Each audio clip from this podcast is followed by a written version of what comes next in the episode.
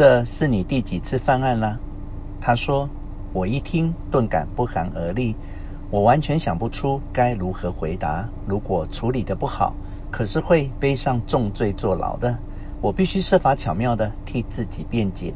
我拼命搜索枯肠，找借口，但却已如坠五里雾中，不知该如何申诉。我这辈子还不曾如此恐惧过。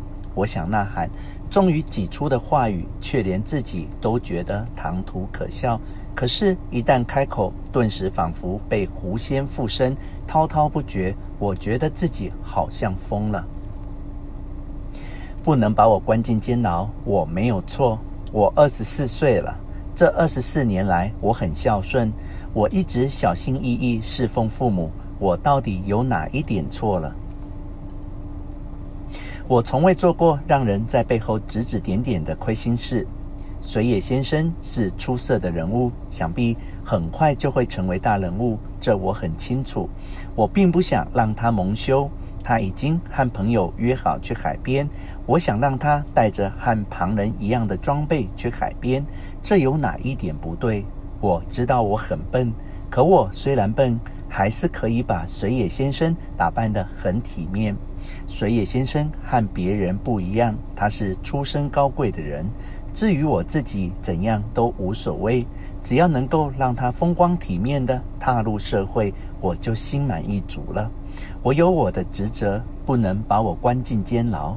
这二十四年来，我没有做过任何坏事。我不是一直努力侍奉软弱的双亲吗？我不要，我不要！你不能把我关进监牢，我不能被关进监牢。这二十四年来，我努力再努力。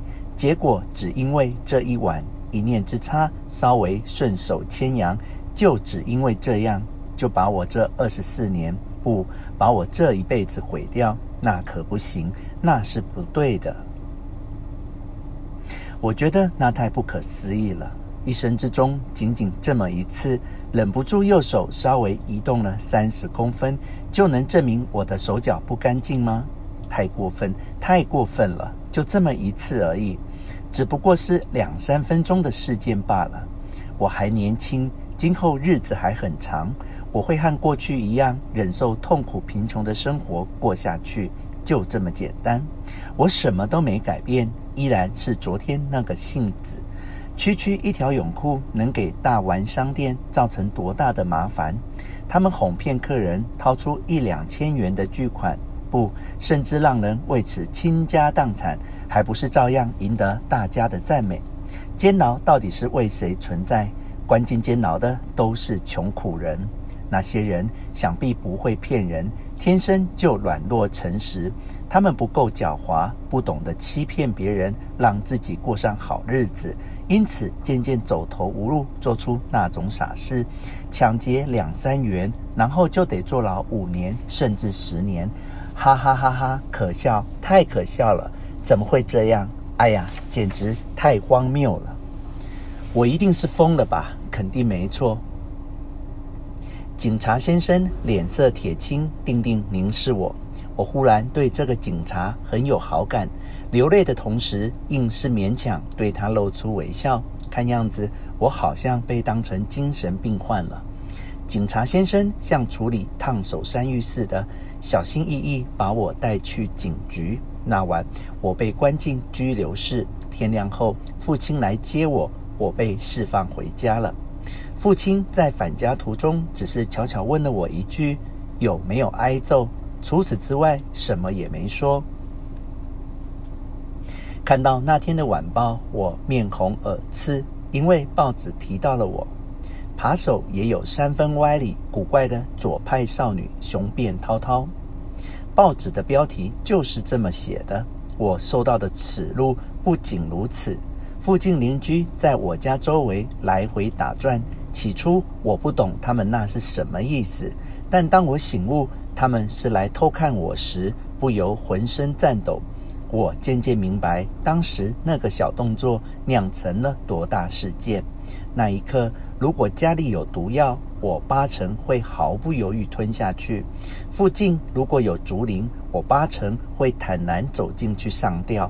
连着两三天，我家被迫关门，停止营业。后来我收到水野先生的来信，在这世上，杏子小姐是我最信任的人。只是杏子小姐缺乏教育，虽是诚实的女性，成长的环境却有不当之处。我一直努力试图矫正杏子小姐那些毛病，可惜有些东西终究是绝对的。做人必须有学问。日前，我与友人去海边戏水，在海滩，我们针对人类向上心之必要讨论许久。我们想必很快会出人头地。杏子小姐今后也要谨言慎行，至少就你犯下的罪行做出万分之一的补偿，向社会恳切谢罪。想必社会大众虽厌其罪行。却不至于厌恶你本人，水野三郎笔。月后务必烧毁，请连同信封烧毁，切记切记。以上就是来信的全文。我忘了，水野先生本就是富家少爷出身。如坐针毡的日子一天天过去，如今天气已变得凉爽。今晚父亲说灯光太暗淡。会让人心情沮丧，遂将三平房间的灯泡换成五十烛光的明亮灯泡。之后，我们一家三口就在明亮的灯光下共进晚餐。母亲嚷着：“哎呀，好刺眼，好刺眼！”